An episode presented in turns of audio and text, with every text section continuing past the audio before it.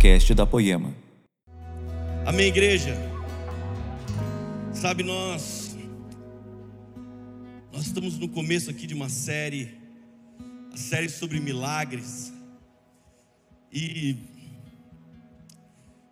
Deus começou a falar muito comigo aqui de manhã, vendo a noite foi como Deus se moveu diferente do culto.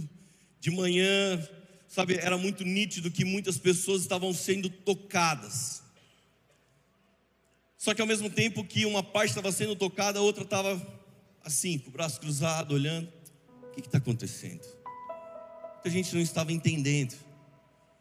E Deus começou muito claro, me fez lembrar de quando eu cheguei na igreja em 2013. Eu via muita coisa acontecer, eu via o mover de Deus passando, e eu ficava olhando, sem entender o que, que era aquilo. E eu quero realmente trazer um entendimento e começar a construir essa série sobre milagres, porque eu realmente espero que ninguém fique sem entender. Sabe o que é legal de pregar a primeira mensagem de uma série? As outras poemas vão começar a ministrar na semana que vem a série Milagres. Eu falei, eu posso escolher qualquer milagre para começar. E Deus me conduziu a escolher um milagre, sabe? Talvez, coloque uma aspas bem grande assim, talvez não tão famoso como outros. Mas eu não vou contar agora para você, para fazer um suspense. Nós começamos a transmitir agora o culto da manhã também. Aleluia. Então, você quiser assistir, você que está agora nos assistindo de noite. Deus abençoe muito a sua vida. Espero que seja poderoso na sua vida tudo que você vai receber. O nome dessa mensagem é A Espera de um Milagre. Invejosos dirão que eu peguei de um filme, mas é porque eles não conhecem minha criatividade. Mas talvez você ouvindo isso, ou você que está assistindo online agora, você pode pensar: eu estou à espera de um milagre, e eu quero saber quando o meu milagre vai vir. E eu realmente creio que se nós permanecermos até o fim, nós provavelmente vamos ter essa resposta de uma forma muito clara. Amém, igreja? Você crê em milagre? Você crê na palavra de Deus? Reconhece do que Jesus é capaz? Eu agora vou ouvir três amém. Foi diminuindo. Você crê em milagre? Amém. Você crê na palavra de Deus? Amém. Reconhece que Jesus, Jesus é capaz? Amém. Ai, meu Deus. Eu acho que Jesus vai fazer tanta coisa aqui. Deixa eu começar com um título que talvez vai parecer estranho.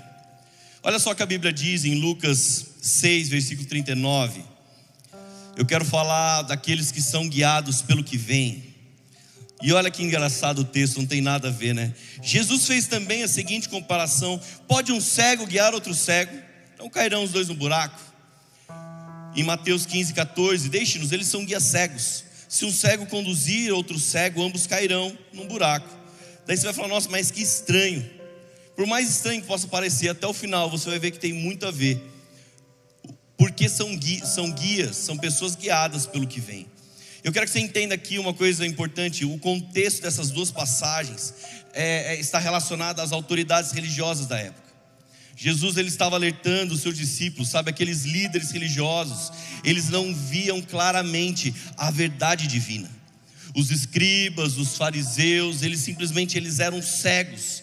Eles não tinham a menor condição de, de conduzirem alguém ao caminho da luz. Então os escribas nesse momento eles advogavam para si a posição de guias espirituais do povo, mas eles não tinham qualquer afinidade com a luz do evangelho de Cristo. Jesus estava pregando, estava falando, estava revelando: ei, eu sou a palavra viva. Só que eles não conseguiam reconhecer. Eles tinham em suas mãos as escrituras, mas como cegos, eles eram incapazes de enxergar que elas testificavam de Cristo. Assim eles não passavam de cegos, guiando outros cegos. Contudo, os verdadeiros seguidores de Jesus, eles devem ser diferentes. Amém? Pode um cego guiar outro cego, meus irmãos, esse deve ser, servir para nós como um, um, um verdadeiro lembrete, que para que nós nunca, para que nós nunca estejamos num ponto de uma cegueira espiritual. Porque se alguém é um cego espiritual, ele jamais vai viver a plenitude do poder e da palavra de Deus. Então presta atenção, porque nós estamos construindo, e nós vamos construir até o final dessa mensagem o meu milagre, o seu milagre, amém? Sabe o que eu quero dizer com isso? Porque é, facilmente nós podemos ser guiados pelo que nós vemos. Olha só, é possível estar na igreja adorando, é possível estar na igreja, ouvindo a palavra de Deus, lendo a palavra de Deus, dando glória a Deus, aleluia, mas de fato sermos incrédulos ao poder de Cristo. Talvez você estava aqui e, e, e, veio um júbilo, veio uma alegria tão grande nessa celebração da noite. Você estava aqui correndo de um lado para o outro, e glória a Deus e aleluia. Mas você crê em tudo que a palavra diz? Sabe, deixa eu te falar uma coisa: é tão, é tão natural no meio do caminho a gente encontrar alguém e falar: olha, sabe, é, é, eu não acredito em oração em línguas. Mas a gente fala, mas está na Bíblia. Ah, eu, eu não acredito em cura. Eu não acredito que Deus possa fazer um milagre nesse dia, mas está na palavra de Deus. Alguém não acredita em manifestação demoníaca, mas adivinha só, está na Bíblia. Sabe o que eu quero dizer para você? Será que isso não é um nível de cegueira espiritual? Sabe, ah, pastor, eu, eu, o que eu vejo deve estar dentro de uma explicação.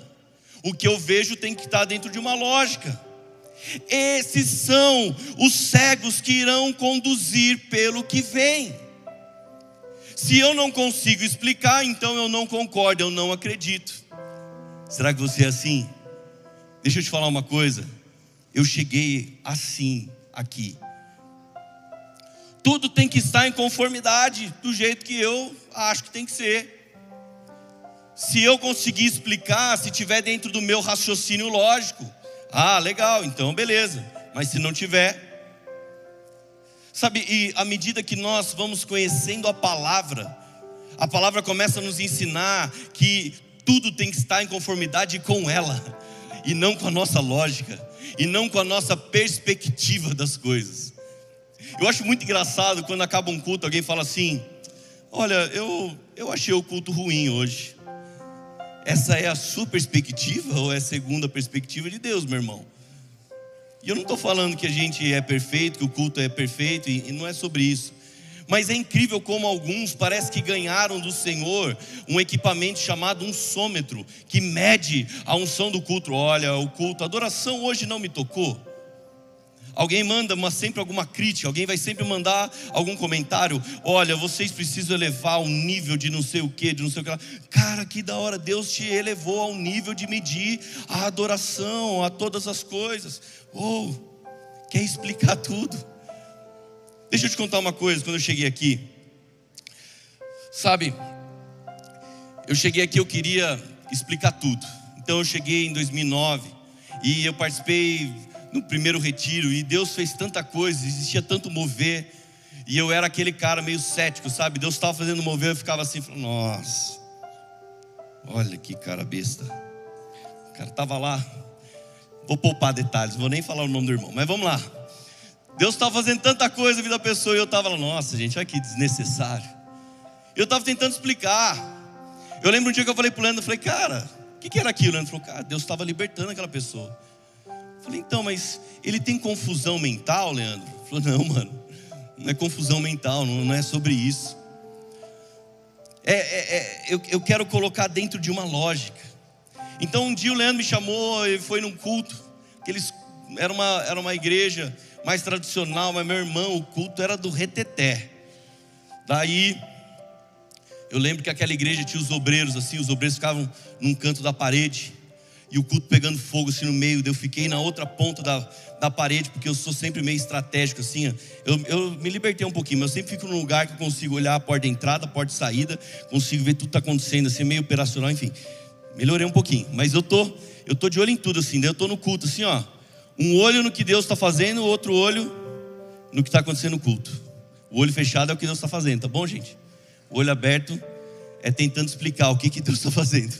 E eu estou aqui, ó, tentando explicar, fala, nossa, nossa, que ridículo aquele ali. Nossa, só o outro ali, misericórdia. Gente, eu olho do outro lado da parede, como se fosse ali na outra parede, ali alguém apoiado na parede. Eu olho um dos obreiros. Gente, o obreiro, eu, eu, no meio jurídico a gente aprende a usar um terno. E quando você vai usar terno e gravata, a gravata, meu irmão, tem que estar na linha da, da, do cinto. A gravata dele estava um palmo para cima do cinto. Eu já falei, nossa, mano, cortaram a gravata do cara, né? Pensei, falei, tá feio. O irmão, ele era meio forte, assim, sabe?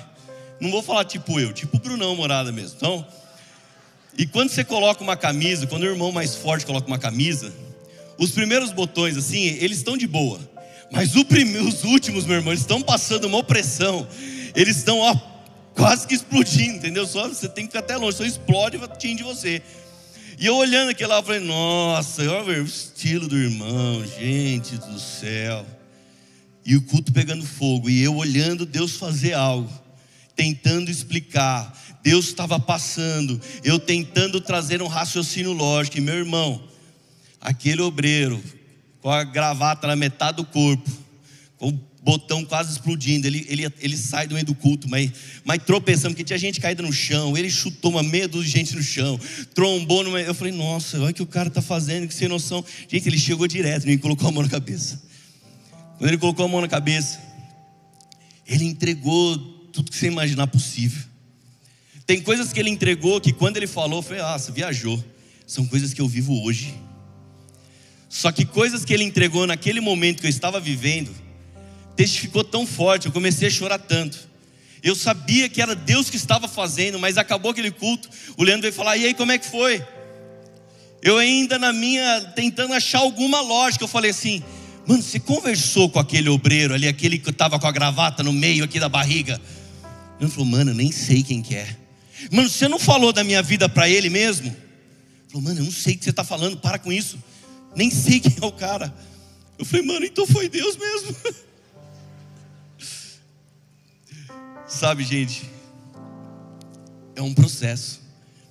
Talvez você esteja aqui, esteja falando, ah, eu não acredito nada dessas coisas. Tudo bem, fica tranquilo. Talvez daqui uns anos seja você pregando aqui, aleluia. Sabe, eu demorei para entender que a proposta de Deus é passar a procurar a resposta não numa lógica. A proposta de Deus não é passar em tentar explicar as coisas segundo um raciocínio humano. A proposta dele é procurar na palavra, é tudo está em conformidade com a palavra dele. Então ele começa a formar a fé. É quando a nossa fé vai se formando. Eu demorei para entender, igreja, que o cristão, ele foi chamado para andar por fé e não por vista. Agora é difícil da gente entender isso, porque a gente quer ver. A palavra diz em Romanos 1,17: o justo viverá pela fé. 2 Coríntios 5, 7: porque vivemos pela fé e não pelo que vemos. Mas eu quero te mostrar que essa fé tem níveis diferentes. A Fabíola leu semana passada aqui a passagem do centurião e eu quero ler novamente. É um ensino prático de uma fé diferenciada. Mas eu quero que você saiba que esse não é o milagre que eu quero falar, não é o milagre principal dessa mensagem. Então, Mateus 8,5 fala de uma fé diferenciada. Entrando Jesus em Cafarnaum, Dirigiu-se a ele um centurião, pedindo-lhe ajuda. E disse: Senhor, meu servo está em casa, paralítico, em terrível sofrimento. Jesus lhe disse: Eu irei curá-lo. Respondeu o centurião: Senhor, não mereço receber-te debaixo do meu teto, mas dize apenas uma palavra, e o meu servo será curado. Pois eu também sou homem, sujeito à autoridade, e com soldados sobre o meu comando. Diga um vá e ele vai, a outro venha e ele vem. Diga ao meu servo, faça isso e ele faz. Ao ouvir isso, Jesus admirou-se e disse aos que o seguiam: Digo-lhes a verdade, não encontrei em Israel ninguém com tamanha fé. Olha só, igreja, que ensino prático de uma fé diferenciada. A primeira coisa aqui é que o oficial romano, ele não permitiu que nenhum obstáculo se colocasse entre ele e Jesus. Não seria o orgulho que ficaria entre eles, não seria o poder, a dúvida, a etnia, o dinheiro, o idioma, a distância, nada atrapalhou a sua aproximação de Jesus. Ele era o conquistador falando com o conquistado. Agora olha só, ele chega até Jesus e no versículo 10, o que, que a Bíblia diz? Que Jesus admirou-se. Na Almeida, revista atualizada, diz que Jesus maravilhou-se. Meus irmãos, sabe por quê? Nem mesmo em Israel encontrei uma fé assim. Jesus está dizendo: aqui eu deveria encontrar uma fé assim. Era aqui que eu deveria encontrar. Mas eu não encontrei ninguém com uma fé como a dele. A verdade é que a fé desse odiado gentil ele iria envergonhar a devoção pomposa, talvez, de muitos líderes religiosos da época. Jesus está falando que ele encontrou uma fé acima do padrão, ele encontrou uma fé muito grande. E sabe o que é importante entender aqui, igreja, que existe, existe níveis de fé distintos. A Bíblia diz em 2 Tessalonicenses 1, versículo 3: Irmãos, devemos sempre dar graças a Deus por vocês, e isso é justo. Presta atenção agora, porque a fé que vocês têm cresce cada vez mais, e muito aumenta o amor de todos vocês uns pelos outros. Uma fé só pode crescer porque há níveis diferentes. Então, ela, por isso ela pode crescer. É por isso que Jesus, ele repreende a pequena fé de alguns mas ele também elogia a grande fé de outros. Então, a diferença de tamanho de fé. Em 1 Coríntios 13, quando fala do amor, em um momento fala, e, e, e se eu tiver fé capaz de mover montanhas, que fé é essa? Que fé grandiosa é essa? Igreja, talvez você esteja à espera de um milagre, mas eu preciso dizer para você que não é sobre Deus responder a nossa necessidade, mas é sobre Ele responder a nossa fé. Na, todo o nosso relacionamento com Deus é baseado em fé. A salvação é pela fé. Tudo é sobre a fé. É tudo sobre a fé. Agora olha como a fé ela pode ser turbulenta. Em Tiago 1:5 nos dá um exemplo.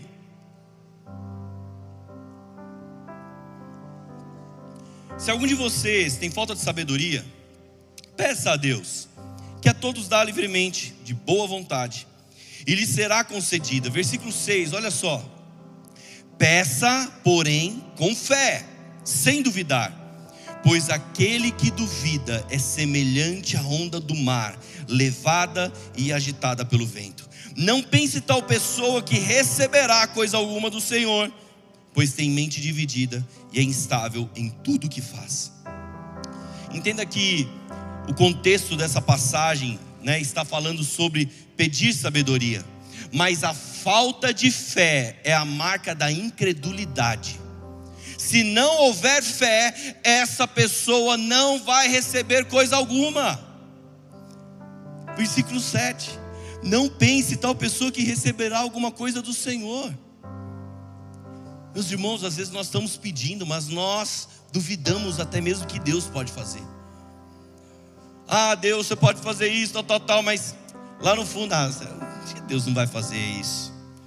Acho que até para Deus deve ser impossível isso é muito difícil. Ele não vai conseguir. Se não houver fé, essa pessoa não vai receber nada. Às vezes a nossa fé, ela é como a onda do mar, turbulenta, confusa. Um dia eu creio com todas as minhas forças. Um dia eu creio, Deus vai transformar, Deus vai curar, Deus vai libertar, Deus vai fazer o um milagre. Mas no outro, a dúvida me deixa tão inquieto que eu me torno como as ondas turbulentas. Sabe, eu, eu, eu não consigo, é, é, eu não consigo ficar quieto. Se você quiser deixar de ser turbulento, confie em Deus. Eu sempre dou esse exemplo, né? A pastora Cida, o testemunho dela. Alguém falava, ah, pastora, mas isso, isso, seu filho está fazendo isso, aquilo, aquele outro. E essas pessoas sempre encontravam com uma mulher que confiava em Deus. Jesus é bom. Você vai ver o que Jesus vai fazer. O diabo ficava endemoniado quando acho que ela fazia isso. Ele fica muito bravo quando encontra um homem e uma mulher de Deus que confia no Senhor. Não importa a tempestade, não importa o caos, não importa o dia difícil, mas que continua crendo no Senhor. Meu Deus vai fazer. Eu confio no meu Senhor. Eu tenho fé que Ele vai fazer. É necessário, igreja, um posicionamento de fé. O simples fato de eu e você precisarmos de algo, a nossa necessidade não define a intervenção de Deus mas o nosso posicionamento de fé, sim. E o centurião, ele nos ensina muita coisa nessa passagem, do que é uma fé diferenciada. Vamos lá, voltando. Respondeu o centurião: Senhor, eu não mereço receber-te debaixo do meu teto, mas dize apenas uma palavra. Dize apenas uma palavra o centurião, ele honra a divindade de Jesus. O Luciano Subirá, ele diz que o ponto de ignição da fé é o reconhecimento de quem é o Senhor Jesus. É quando a fé começa em nós, quando nós startamos a fé, é quando nós reconhecemos quem é Jesus. E se Jesus passar, é quando você declara: Eu reconheço que Ele é o Deus encarnado, Ele tem o poder de quebrar toda forma de cadeia maligna, de pecado, de enfermidade. Ele é aquele que tem poder de reverter qualquer condição. Esse é o ponto de ignição da fé, igreja. E o centurião nos ensina o comportamento de fé dele. Ele diz: Diga a um vá e ele vai. Diga a outro venha e ele vem. Faça isso e ele faz. Sabe? Sabe o que ele está querendo dizer para Jesus? Eu sei que tem uma autoridade sobre si, tem uma palavra sobre si que é respeitada, que é obedecida. Não preciso de nenhum cerimonial para essa cura. Tudo que eu preciso é que uma palavra seja liberada. Só isso. Eu só preciso disso.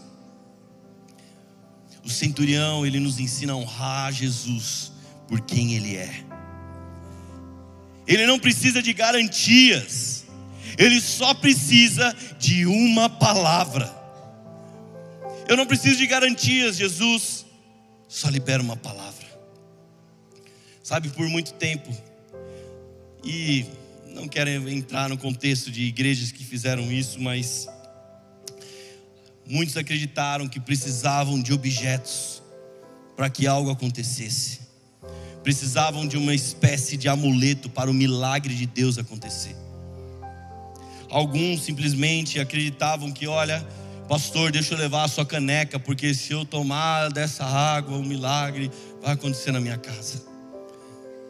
Infelizmente, alguns seguiram esse caminho, alguns outros se aproveitaram desse caminho. Mas o centurião, ele só precisava de uma palavra. Eu não quero nenhum objeto, eu não quero nada. E Jesus também não daria. Eu só preciso de uma palavra.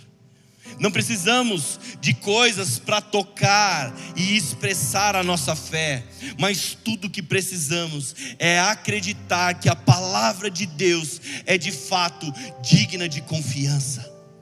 O centurião está falando: Eu sei quem você é, e se você der uma palavra, é suficiente.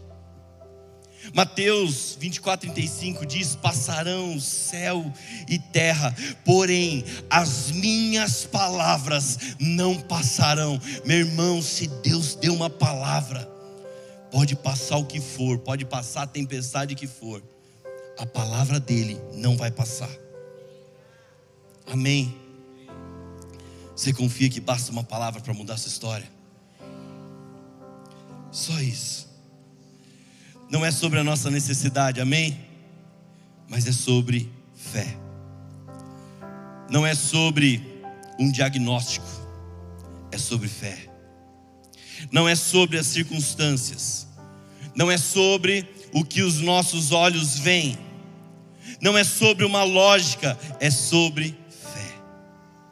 E eu sei o que eu tenho crido, e Ele é fiel e sustenta a Sua palavra. Pergunta para o irmão que está do seu lado assim: Você tem fé?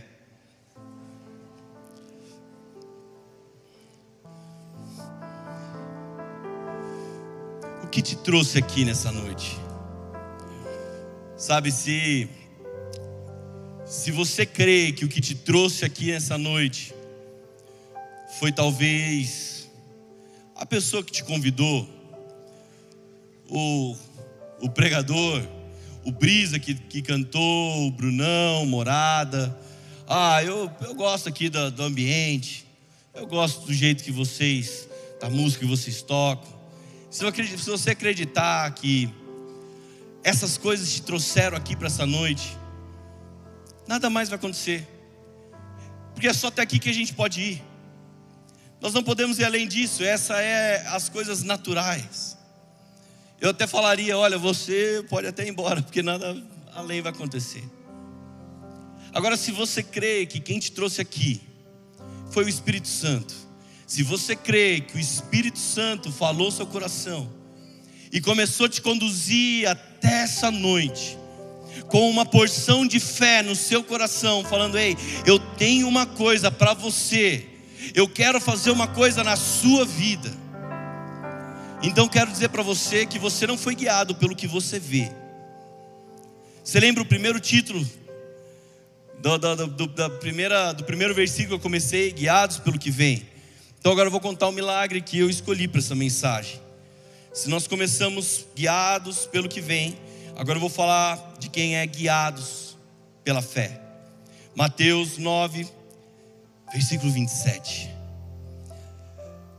Presta atenção nesse milagre, que eu realmente creio que é muito poderoso que Jesus quer fazer através dele e nos ensinar. Saindo Jesus dali, dois cegos o seguiram. Dois cegos o seguiram, clamando: Filho de Davi, tem misericórdia de nós. Entrando ele em casa, os cegos se aproximaram e ele lhes perguntou: Vocês creem que eu sou capaz de fazer isso? Eles responderam: Sim, Senhor. E ele, tocando nos olhos deles, disse: Que seja feito segundo a fé que vocês têm. E a visão deles foi restaurada. Então Jesus os advertiu severamente Cuidem para que ninguém saiba disso. Eles, porém, saíram e espalharam a notícia para toda aquela cidade, para toda aquela região, perdão.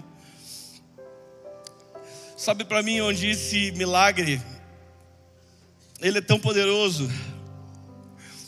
Quando dois homens decidiram seguir Jesus. Eles estavam à espera de um milagre. Mas o começar a seguir Jesus para esses homens era um pouco mais difícil, meus irmãos. Sabe por que era mais difícil? Porque eles eram cegos. Eu cresci na minha casa com um deficiente visual. A minha avó já faleceu, mas a minha avó ela perdeu a visão dela, 100% da visão dela. Inclusive, meu irmão, eu vou te ensinar uma coisa: se um dia você for ajudar um, um deficiente visual, não segura no braço dele, não, e tenta empurrar ele, deixa ele segurar no seu braço. Você avisa quando tem um degrau, alguma coisa. Ele segura no seu braço e você anda normal, sabe? Ele, ele sabe se virar também muito bem às vezes. Mas sabe, a minha avó, ela andava muito bem dentro de casa, já contei aqui um testemunho. Mas quando ela ia sair de casa, era mais difícil.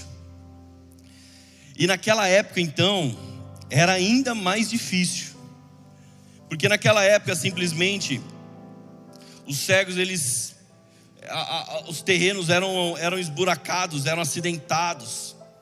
Na Palestina haviam vários poços abertos em vários locais. Então, para um cego andar era muito difícil. Era muito complicado para um cego andar sozinho. Então, naturalmente, quando a gente lê isso, o que, que nós vamos pensar? Alguém ajudou aqueles cegos. Só, só que sabe o que é interessante? No início do capítulo 9, conta que trouxeram até Jesus um paralítico.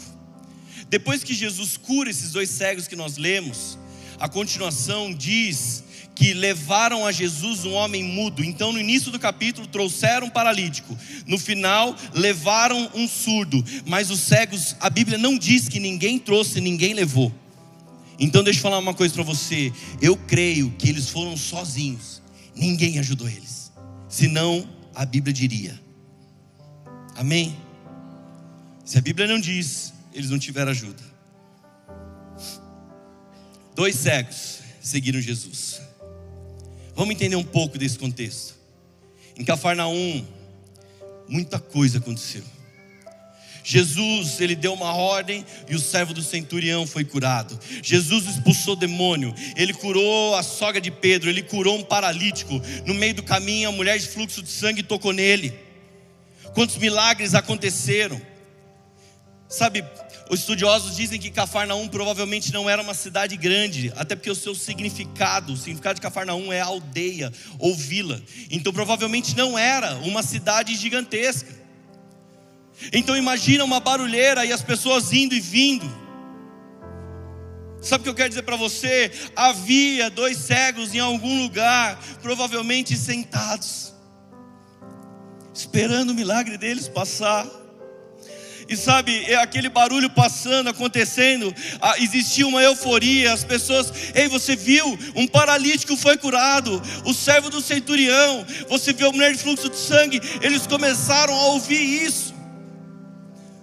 E de verdade eu creio que a multidão que seguia Jesus, muitos estavam na euforia, muitos estavam, vamos ver o que está acontecendo.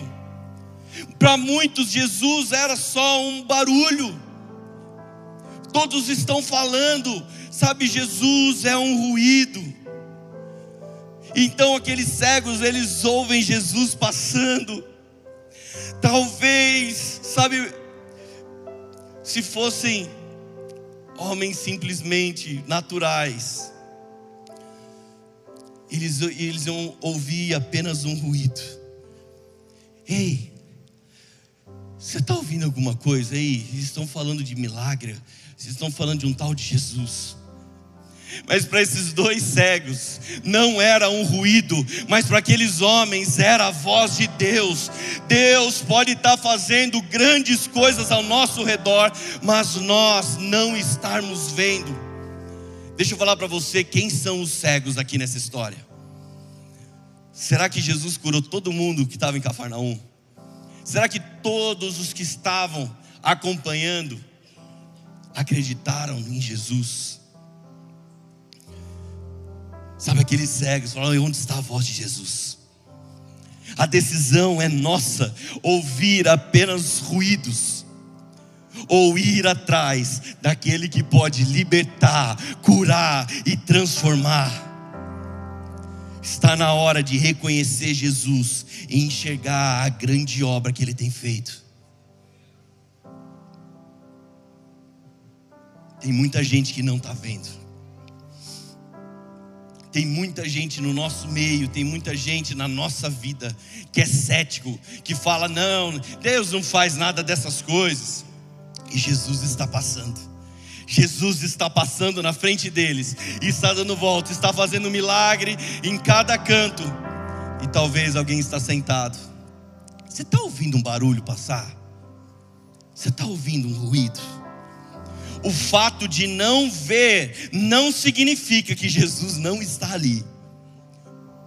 Os olhos daqueles cegos não veem, mas a fé deles enxergam a Jesus Cristo. Para de andar segundo vãs filosofias, segundo ideologia, segundo o que disseram. segundo o que você acha, o que você pensa. Começa a andar pelo que você ouve de Jesus. Começa a andar pelo que a palavra diz. Começa a andar por quem é Jesus na sua vida.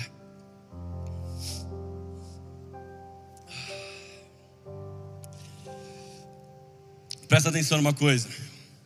Por mais estranho que essa frase possa parecer, nesse milagre, dois cegos enxergaram algo. Para alguns, Jesus era só um homem, mas para aqueles dois cegos, ele até poderia ser um sussurro passando, mas eles enxergaram. Esse homem é o Filho de Deus. Eu vejo pela fé que ele pode fazer um milagre em mim.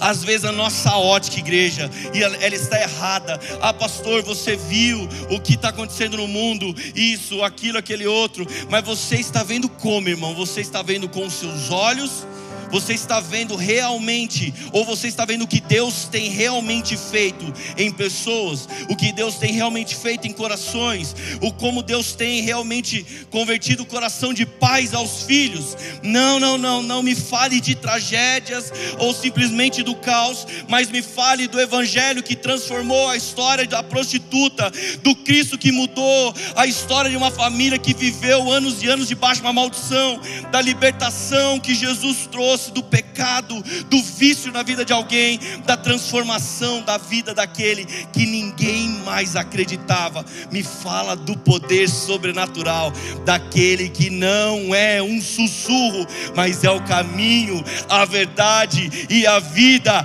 Reconheça quem é Jesus e comece a enxergar pela fé o que ele tem feito em você e ao seu redor, em nome de Jesus. Aleluia. Você crê nisso? Ah, meu irmão, não é um sussurro. Dois cegos que seguiam Jesus. Dois cegos que seguiam Jesus. Você já parou para pensar que loucura seria isso hoje? Imagina algum partido político extremista aí, sei lá o quê. Não, vocês são minoria. Vocês não podem, olha, você, o governo tem que ajudar vocês. E se alguém falar que vocês forem cegos e vocês se ofenderem, vocês processam a pessoa, porque ela não pode falar que você é cego. Imagine, não, não, não, não levantem, não, vocês não podem andar. Imagina isso. Meu irmão, fala para minha avó para você ver que ela não podia fazer alguma coisa. Ela batia em você. E dá uma surra ainda. A veinha, quando ela batia, era brava. Fala para ela. Sabe? Aqueles cegos, eles estavam vendo muito mais do que muita gente naquele dia. A minha avó, ela perdeu a visão durante a vida dela, mas ela nunca perdeu a fé dela em Jesus. E do jeito dela, ela me ensinou a procurar a Jesus. Do jeitinho dela, ela falava para eu me relacionar com Jesus. Ela nunca perdeu a fé. Ela perdeu a vista mas nunca a fé. Sabe, tem gente que perde tantas coisas, ou melhor, tem gente que tem tantas coisas, mas perde a fé. Tem gente que alcança, sabe, alcançou talvez aquele sonho financeiro, alcançou o carro que queria, o emprego que queria, alcançou o relacionamento que queria. O irmão era feio, casou com a varoa. Ah, agora sim a vitória chegou, mas perdeu a fé. Não tinha nada, Deus deu tudo, mas perdeu a fé. Esses são os verdadeiros cegos. Agora presta atenção numa coisa que eu quero falar para vocês. Esses dois homens, ambos precisavam do mesmo milagre. E ambos tinham o mesmo nível de fé. Você está entendendo que até aqui é uma construção? Eles tinham o mesmo nível de fé. Existem níveis de fé, amém? Você entendeu até aqui? E às vezes nós precisamos de pessoas ao nosso lado com o mesmo nível de fé para ir junto com a gente. Sabe o que é difícil? É que na caminhada a gente encontra pessoas que não estão no mesmo nível. o seu problema, a sua causa, em certas mesas é motivo de desistência. E o quão bom é que os irmãos vivem em comunhão, porque a sua causa no mundo é motivo de desistência. A espera do seu milagre já teria sido motivo de desânimo quando rodeado das pessoas erradas. Por isso que nós falamos tanto de GC nessa igreja. Nós falamos tanto de vida na vida, nós falamos tanto de discipulado, de mesa, para que realmente isso aconteça, para que possamos ter ao nosso redor pessoas com um alto nível de fé para ir junto com a gente. É o dia que você fala: não, não dá mais, eu vou desistir, eu não aguento mais. Daí vem o irmão do seu lado e fala: cara, vem, eu estou ouvindo, eu estou ouvindo Jesus passar, mano, vamos comigo, vamos comigo, porque Jesus está passando, vamos seguir Jesus, cara. É o dia que você fala, cara, eu não aguento mais, não tem mais força. Jesus está passando. Dá o braço aqui, meu irmão. Nós vamos seguir Jesus. Mas nós não sabemos como, nós somos cegos. Vamos seguir Jesus pela fé. Eu te guio pela fé e você me guia pela fé. Ué, mas um cego guiando o outro não vai ser, não vai levar um buraco? Não, quando são guiados pela fé. Quando é o coração que está ouvindo. Quando é o coração movido pela fé. Sabe quantas vezes tem dias que é pesada a nossa jornada? Quantas vezes já encontrei homens e mulheres de Deus que falou: "Vamos lá, eu tô com você. Vamos lá, vamos caminhar mais um pouco". Essa é a igreja de Jesus. E às vezes quando nós caminhamos com pessoas, sabe, com um nível tão baixo de fé, e eu não estou diminuindo ninguém aqui, entenda isso. Alguém fala, cara, desiste, essa, essa sua causa não tem solução. Esse seu problema aí, Jesus não vai fazer nada. É onde alguém desanima. É onde alguém falaria para esses cegos, cara, fica aí, ó, porque tá muito perigoso, ó, tem uns buracos, viu? Tem tem poço ali, é perigoso vocês caírem, tropeçarem, se machucarem. Fica aí. Se Jesus gosta de você, ele vai ver vocês aí. Alguém talvez falaria isso. Mas aqueles homens tinham que seguir Jesus. Cuidado está à espera de um milagre, mas do seu lado ter pessoas que não acreditam que ele vai chegar, ou que apenas te desanime quando Jesus está passando na sua frente. Amém? Você crê que Jesus está passando aqui? Presta atenção. Você realmente crê que Jesus está passando aqui no nosso meio? Sabe? Por várias vezes eu vi o Leandro falando: Jesus está aqui. Perguntava onde? Eu não estou sentindo. Era um nível de cegueira espiritual. Agora a questão é: o meu nível de fé, sabe, era uma pequena fé. E até que eu estou construindo, eu estou construindo algo com vocês um momento em que nós não somos mais guiados pelo que nós vemos, mas nós somos guiados pela fé. Um momento em que a, a, a nossa fé é aumentada, em que a, a nossa porção, a nossa proporção de fé é aumentada, não como uma pequena fé.